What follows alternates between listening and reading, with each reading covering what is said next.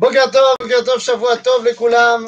אנחנו חוזרים אל הלימוד שלנו, הלימוד השבועי שלנו, והיום אנחנו רוצים קצת להתייחס ליום הקדוש, הגדול, הקרב ובא, יום ירושלים, יום כ"ח באייר, אה, הבא אלינו לטובה, שבוע, ביום אה, שישי, ולכן אה, רציתי לדבר קצת על המושג, על הרעיון, על היסוד שנקרא ירושלים. הגמרא אומרת שירושלים זה נצח. נצח זה ירושלים. מה הכוונה? מה, מה, מה, מה זה אומר? מה זה אומר שנצח זה ירושלים? מה עלינו להבין כשאנחנו מדברים על ירושלים? רציתי להתחיל דווקא בסיפור מוזר, מוזר על ירושלים. כמו שאמרתי, פתחתי בכותרת של השיעור, אמרתי, ירושלים היא למעלה מכל הבנה רציונלית. מי שאמר את המשפט הזו לא היה לוחם גדול על ירושלים, אלא אמר את המשפט, כי הוא באמת האמין במשפט, אבל הוא אמר את זה במסגרת מאוד מאוד ברורה. אותו בן אדם שאמר את המשפט זה פרופסור ישעיהו ליבוביץ', שכשהוא נשאל האם אפשר למסור את ירושלים תמורת שלום, אז הוא אמר שירושלים היא למעלה מכל הבנה רציונלית, לכן היא לא יכולה להיכנס לתוך המשא ומתן, ואם צריך, כאילו, מה זה היא לא יכולה? אי אפשר להשתמש בקלף ירושלים, ואם צריך להיפרד מירושלים כדי להגיע לשלום, אז מה טוב ומה נעים. כמובן שאני לא מסכים איתו, וצריך להבין למה. הרי ישעיהו ליבוביץ' הוא לא הראשון שלכאורה מסר את ירושלים. הגמרא במסכת ברכות, בדף כ"ח, הנה כ"ח, אתם רואים, זה הכל מכוון. הגמרא במסכת ברכות בדף כ"ח מספרת לנו סיפור על אחד מגדולי גדולי גדולי העולם, גדולי האומה, גדולי כל הדורות. קראו לו רבן יוחנן בן זכאי. והגמרא מספרת שהגיע הזמן שרבן יוחנן בן זכאי הזדקן מאוד וחלה.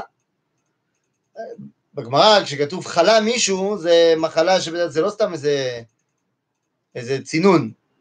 בקיצור, מעשה וחלה רבן יוחנן בן זכאי. נכנסו תלמידיו לבקרו. בוודאי, כל התלמידים שלו באו לבקר אותו. כשראו אותו, וכשהוא ראה אותם, התחיל לבכות. אמרו התלמידים, רבנו, מפני מה אתה בוכה?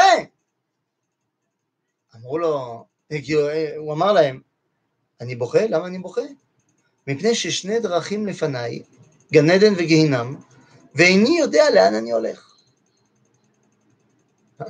מה זאת אומרת, אתה לא יודע?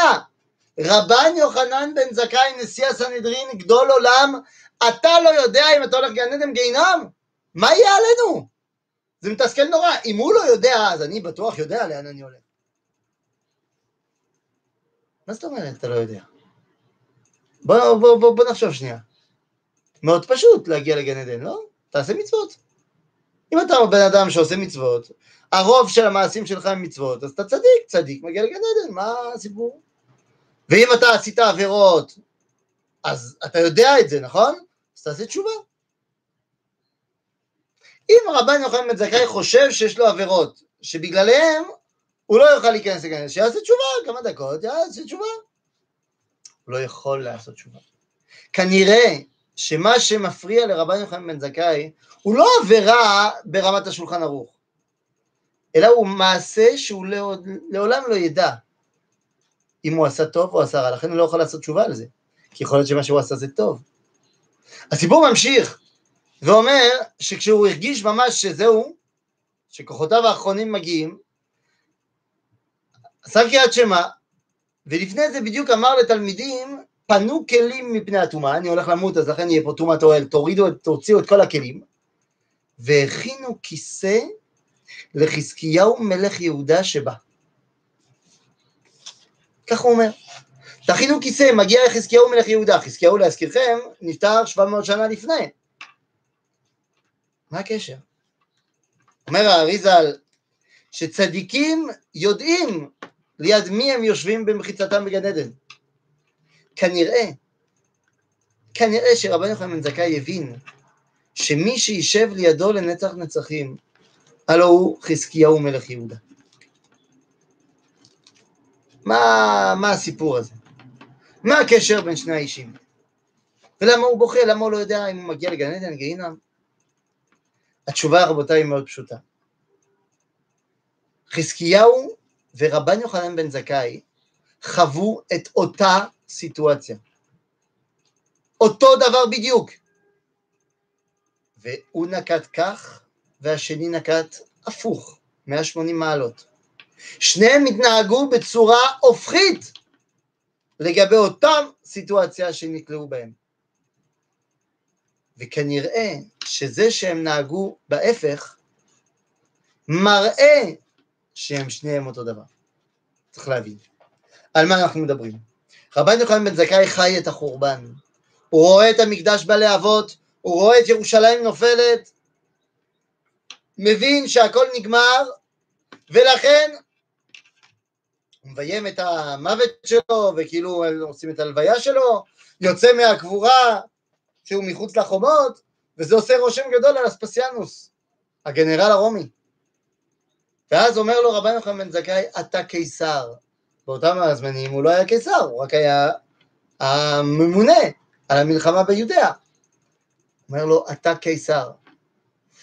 לא עברו כמה דקות שמגיע פרש מרומא, שבא לבשר, הנה מת הקיסר ואתה בסנאט, הצביעו עליך ואתה הקיסר החדש של רומא. אספסיאנוס מסתכל על רבי יוחנן בן זכאי ואומר לו, וואו, איך ידעת? איך הצט... וואי, אתה יודע מה? שיחקת אותה. עשית לי את היום, תבקש ממני מה שאתה רוצה, אני אתן לך. ורבן יוחנן בן זכאי מבקש שלוש משאלות. אומר דבר אחד, תן לי את יבנה ואת חכמיה. תן לי להמשיך את המסורת הרבנית ביבנה. ב', אל תהרוג את שושלת הנשיאות. תשאיר לנו תקווה של חזרה של מלכות בית דוד. הדבר השלישי, היה כבר 40 שנה רב שהתאונן ועשה תעניות כל הזמן על החורבן, קראו לו רבי צדוק, הוא חלש מאוד, תן רופא טוב לרבי צדוק. ואספסיאנוס נותן את שלושת המשאלות לרבן יוחנן בן זכאי. מה הוא לא ביקש? הוא לא ביקש את ירושלים. למה הוא לא ביקש? תעזוב את ירושלים. כנראה שרבן יוחנן בן זכאי הבין שאחרי ארבע שנים של מצור ושל מלחמה, הפסדנו. הפסדנו וירושלים נפלה. כנראה שהוא הבין שלבקש את ירושלים זה לא ילך. הרומאים יותר מדי סחופים על ירושלים, זה לא ילך. אז רבן יוחנן בן זכאי הוא מבין שהוא מבקש מה שאפשר לבקש כדי להציל את הדברים האחרונים שאפשר להציל. צריך להמשיך את היהדות, צריך להציל את מה שאפשר. זה רבן יוחנן בן זכאי. לעומתו, חזקיהו מלך יהודה, גם כן, גם כן היה תחת מצור ענק של סנחריב מלך אשור. גם לו לא, היה כוח להילחם יותר, כי הרי הוא נלחם, אבל האשורים אה, עשו להם את כל המבצרים, להם צבא כבר יותר. לכן חזקיהו מבקש מהקדוש ברוך הוא עזרה. ופה הוא אומר, אני לא מוכן לתת את ירושלים. היה אחד, שבנה הסופר, שכן, הוא היה מוכן. אבל חזקיהו אומר, לא! אנחנו רוצים לשמור על ירושלים. למה רבן יוחנן בן זכאי לא עמד ואמר לא, רוצים לשמור, והוא כן אמר? ולמה הם יושבים ביחד? רבותיי, הסיבה היא פשוטה. רבן יוחנן בן זכאי, הוא הבין שהוא גר, חי בדור של חורבן. ובדור של חורבן צריך להציל את מה שאפשר להציל.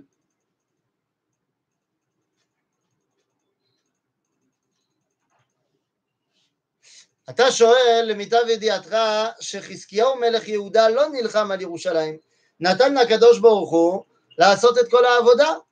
אז במחילה לכבודך, כבוד החבר שלי, אה, לא נכון, לא כדבריך האמת. מסיבה אחת פשוטה. אם תסתכל טוב טוב בספר מלכים, אתה תראה שסנחריב לא הגיע ישירות לירושלים.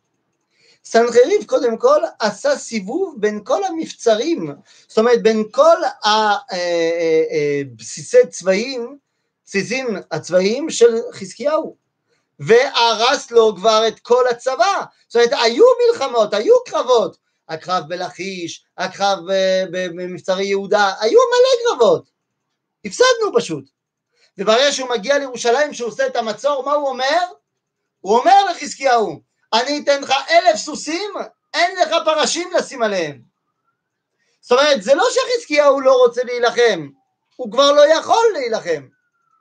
כבר הוא מגיע לזמן שאין לו מלחמה, אין לו צבא יותר. אז נכון, כשאין לו צבא יותר, הוא אומר לקדוש ברוך הוא, תעשה אתה את העבודה. אמנם, אמנם זה לא בדיוק נושא השיעור, אבל אמנם אתה צודק, שחזקיהו הוא פחות טוב מעשה ופחות טוב מדוד המלך. זה נכון, ויהושפט. זה נכון. זה נכון, שבפסיקתא רבתי, בפתיחתא ה-36 של הפסיקתא רבתי, זה מה שאני מסביר לך, באיזה שזוהר הרים את ידו. נכון, אין לו, אין לו כוחות, אין לו. אבל אתה צודק, שחזקיהו פחות טוב מדוד. שהרי על דוד המלך כתוב וארדוף אויבם אויביי ואשיגם ולא אשוב עד כלותם. זאת אומרת דוד אומר אני רודף את האויבים ואני לא מפסיק עד שאני כיסחתי להם את הצורה. זה דוד. עשה ויהושפט אומרים הפסיקתא שהם היו פחות צדיקים מדוד לכן הם אמרו לקדוש ברוך הוא אנחנו רודפים אבל אתה מטפל, אתה מסיים אותם, מכסח להם את הצורה. ובגלל שהם היו צדיקים, אז הקדוש ברוך הוא עשה להם את רצונם. הם רדפו, אבל הקדוש ברוך הוא זה שנלחם סופית. וחזקיהו היה עוד פחות, ואמר אין לי אפילו כוח לרדוף, אני עולה על מיטתי, אתה עושה את העבודה. ובגלל שהוא היה צדיק, אז הקדוש ברוך הוא עשה את רצונו. אומר הרמח"ל במסילת ישרים, ש...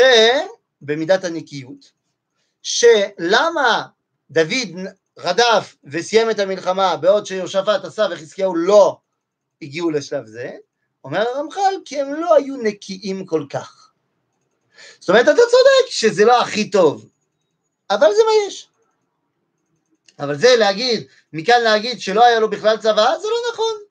היה לו, נלחם, הפסיד. אוקיי? קיצור, יוצא שרבן יוחנן בן זכאי מבין שהוא בדור של חורבן, ובדור של חורבן צריך להציל, להציל מה שאפשר להציל. לצורך העניין הציל את היהדות. חזקיהו, הוא מבין שהוא חי בדור של בניין, של מקדש, ובדור של בניין אסור לנו להביא שום סנטימטר, כי זה מה שיביא את החורבן. רק השאלה, היא באיזה תקופה אתה חי. זאת אומרת, רבי יוחנן בן זכאי חי בתקופה מסוימת, חזקיהו חי בתקופה אחרת, ואנחנו מבינים שהם נקטו עמדות הפוכות, אבל הם ביחד בגן עדן, בגלל שזה נכון וזה נכון. זה נכון בזמנו ובתקופתו, וזה נכון בזמנו ובתקופתו. רק נשאר לנו להבין, אנחנו, באיזה תקופה אנחנו, כדי לדעת מה היחס שלנו אל ירושלים. האם להילחם על ירושלים בכל חורמה, או שלא. באיזה תקופה אתה חי? שאלה טובה. באיזה תקופה אנחנו חיים? האם מורנו ורבנו זה רבן יוחנן בן זכאי, או מורנו ורבנו זה חזקיהו מלך יהודה? והנה, התורה אומרת דבר מאוד מאוד מעניין. בספר דברים, פרשת כי תבוא, אה, פרשת שופטים, סליחה, אה, כי תבוא, פרשת שופטים, אומרת הפסוק כך, בדברים, בפרק י"ז, פסוק ט', אומר, ובאת אל הכהנים הלוויים ואל השופט אשר יהיה בימים ההם, ודרשת והגידו לך את דבר המשפט. פשוט, יש לך שאלה, תלך לכהן, לשופט, ללוי, לרב, בקיצור, אשר יהיה בימים ההם, ודרשת והגידו לך את דבר המשפט. הקדוש ברוך הוא הגלה כבר את עשרת השבטים, קשה להחליט אם מדובר על תקופה של בניין. או, אתה שואל פה שאלה גדולה. אמנם הסיפור הזה של חזקיהו זה כבר אחרי גלות עשרת השבטים. ואתה פה צודק לגמרי, זה גלות עשרת השבטים. זה חורבן ממלכת הצפון. אבל זה עדיין בניין ממלכת יהודה. וזה היה צריך להיות חכם מאוד, כמו חזקיהו, כדי להבין שלא עת להרים ידיים. זאת אומרת, זה לא הזמן להגיד שמדינת היהודים תחרב לגמרי, כי עדיין יש לנו דברים לבנות בירושלים. ולכן, לא סתם חזקיהו עומד, אני מזכיר לך שהנביא שפועל באותם הימים זה ישעיהו, מלך, אה, ישעיהו הנביא, שישעיהו אומר לו שלא יהיה שום חורבן. אז כן, הנביא אמר לך שזה זה בניין, וזה באמת נכון. במאה ושלושים שנים שבין חזקיהו לצדקיהו שיהיה החורבן של ממלכת יהודה, קרו עוד הרבה דברים נפלאים. אז לכן היה צריך להבין, והוא הבין ברוך השם שזו תקופה של בניין ולא חורבן. אז אני חוזר לעניין שלי. כשיש לך שאלה תלך לרב אשר יהיה בימים ההם. פסוק לא כזה מחדש. רש"י בא ואומר דבר מדהים. ואפילו אינו כשאר שופטים שהיו לפניו, אתה צריך לשמוע לו, אין לך אלא שופט שבימיך. אומר לך רש"י, חידוש עצום שלא ידעת בלעדיו. אומר, יכול להיות שהרבנים שלפני זה, לפני מאה שנה, 200 שנה, היו יותר טובים, אבל אין מה לעשות, זה מה שיש. למה? כי אין לך שופט אלא אשר בימיך. זאת אומרת, הרב היחיד שאתה יכול לשאול אותו שאלה בהלכה, זה הרב שחי בדור שלך. פש, איזה חידוש! מה אתה מחדש לי פה רש"י? מה, כאילו זה היה הווה אמינא, מישהו חשב שאם יש לו שאלות, הוא ילך לרב שלא נולד? לא. מה, עלה על הדעת של מישהו שאם יש לו שאלות, ישאל מישהו שכבר מת? נראה לכם הגיוני? בוודאי ובוודאי שלא. לכן, מה החידוש הגדול של רש"י? מה רש"י בא ומחדש לי? בזה שהוא אומר שאין לך שופט אלא אשר בימיך. הרי הדבר הוא פשוט. והרי התשובה היא מאוד מאוד פשוטה גם כן. יש לך אנשים שחיים בדור הזה, רבנים, שופטים, שחיים בדור הזה, אך לא מבינים באיזה דור הם חיים. לכן אומר לך רש"י, אין לך שופט אשר בימיך. אתה צריך ללכת לרב שמבין באיזה ימים הוא חי. יש רבנים שהם חיים עדיין בעבר, עדיין חיים בכל מובנם, בהבנת התורה, בצורת הלימוד, בלבוש, חיים בפולין של לפני 300 שנה. איך שהם מסתכלים על התורה, זה כמו בפולין לפני 300 שנה. לכן, אתה צריך ללכת לרב שמבין, כמו שאתה אומר, שמבין את התקופה שהוא חי בה. וזה הקושי. זה החידוש הגדול. אז נו, אז מה, מה, מה צריך להבין? מה, מה, מה העניין שצריך להבין? אז ממשיך התורה ואומר, צדק צדק תרדוף, למען תחיה וירשת את הארץ אשר השם אלוהיך נותן לך. צדק צדק תרדוף, למען תחיה. מה זה? צריך לרדוף אחרי הצדק ולמען תחיה? מה מה זה? אומר רש"י, שוב על הפסוק, הלך אחר בית דין יפה. כדאי הוא מינוי הדיינים הכשרים להחיות את ישראל ולהושיבם על אדמתם. אומר רש"י, מה זה צדק צדק תגידות למען תחיה ורשע? אתה רוצה לדעת איזה רבנים ללכת? לבית דין יפה. מה זה בית דין יפה? יש בית דין מכוער? מה זה, זה, זה עניין אסתטי? מה זה בית דין יפה? אומר רש"י, רב שהוא בית דין יפה, רב שהוא מבין את התקופה שלו, זה כשאין סתירה בין להחיות את ישראל ולהושיבם על אדמתם. כשאין סתירה בין שני המושגים, אז זה בית דין יפה. יש רבנים היום שחס ושלום וחלילה וחס, אומרים שעדיף של היהודים יישארו בחוץ על הארץ. למה יותר טוב, יותר בטוח להיות יהודי בחו"ל? אותם רבנים שדיברו לא יודעים שום דבר על חוץ לארץ. לא יודעים מה זה חוץ לארץ. ואל תגידו לי כן, הרבי מסטמר אמר את זה לפני ארבע שנים לקהילת יהודי צרפת, והוא חי בארצות הברית, הוא יודע מה זה החוץ לארץ. אז קודם כל, הוא חי בוויליאמסבורג שבברוקלין שבניו יורק, שזה לא בדיוק ארצות הברית. אני מציע לו ללכת להסתובב קצת בטקסס, ובוא נראה אותו. דבר שני, בסדר, אבל מי אמר שאנחנו מסכימים עם הרבי מסטמר? זאת אומרת, מי שחושב שזה או עם ישראל או ארץ ישראל, טועה ביסודו. מתי? בדור של בניין. בדור של חורבן, רבן יוחנן זכאי הוא החליט שבינתיים אי אפשר ארץ ישראל, אבל אני צריך לשמור על עם ישראל.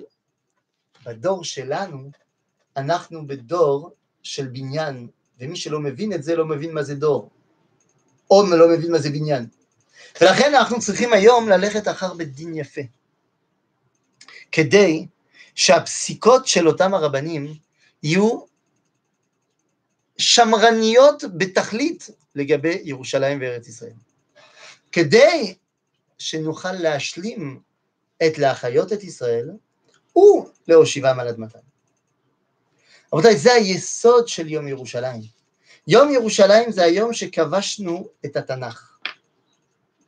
מה אני רוצה לומר? הרי גם ביום העצמאות כבשנו הרבה מקומות. זה מצוין וזה נכון.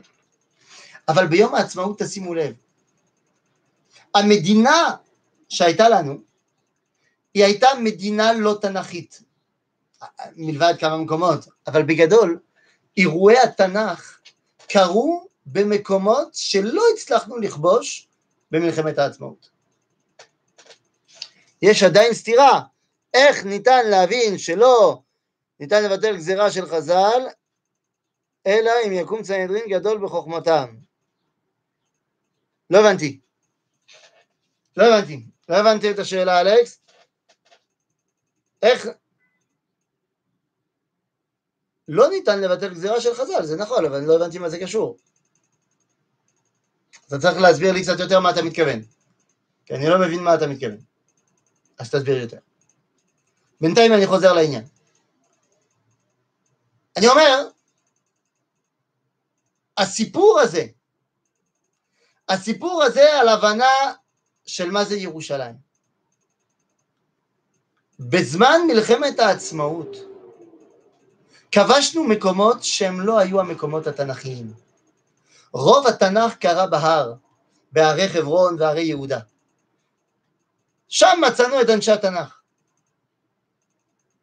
שם מצאנו את אנשי ירושלים. ביום העצמאות כבשנו, כבשנו, כבשנו, אבל בגדול לא את האזורים האלו. כן, קצת באר שבע. מלחמת ששת הימים וכיבוש ירושלים הם הזמן שעם ישראל המודרני חזר אל ארצות התנ"ך. וזה דבר גדול ופלא. כי סוף סוף, מה זה אומר מדינת ישראל עם בירתה תל אביב? זה מדינה, זה בארץ ישראל, זה עצמאות, זה גאולה, ודאי. אבל אם עיר הבירה של מדינת ישראל זה תל אביב, זה אומר שמדינת ישראל היא מדינה מערבית חדשה במזרח התיכון. אבל אם אתה בא ואומר שעיר הבירה של מדינת ישראל זה ירושלים, כמו שזה באמת, אז אתה בא לומר שבעצם מדינת ישראל 2020 היא המשך ישיר של מלכות דוד ושלמה. וזה מה שנותן את הכוח של הרצפיות. הרי בסופו של דבר, אלפיים שנות גלות, עם ישראל לא אמר לשנה הבאה ביפו, או לשנה הבאה בחיפה, או לשנה הבאה בבאר שבע, אלא אמרו לשנה הבאה בירושלים. ירושלים היא המקום שמלכד את בני ישראל. שהרי, אתם יודעים, יהושע לא הצליח לכבוש את ירושלים. היינו צריכים להגיע עד לדוד. דוד כבש את ירושלים, אבל את הר הבית הוא לא כבש, הוא קנה. הר הבית נקנה, כמו שקבר יוסף בשכם נקנה, כמו שקבר רחל בבית לחם נקנה, הר הבית נקנה על ידי דוד. יש רק בעיה אחת, שיש לנו סתירה בין ספר שמואל לבין ספר דברי הימים. מעניין. כי הרי בספר שמואל מובא שם שדוד המלך קנה את ירושלים, את גורן הרבנה היבוסי, בחמישים שקל. חמישים שקל, בוא, זה יותר יקר מהיום. שנייה אחת, אמרת שצריכים להקשיב את הרבנים של ימינו.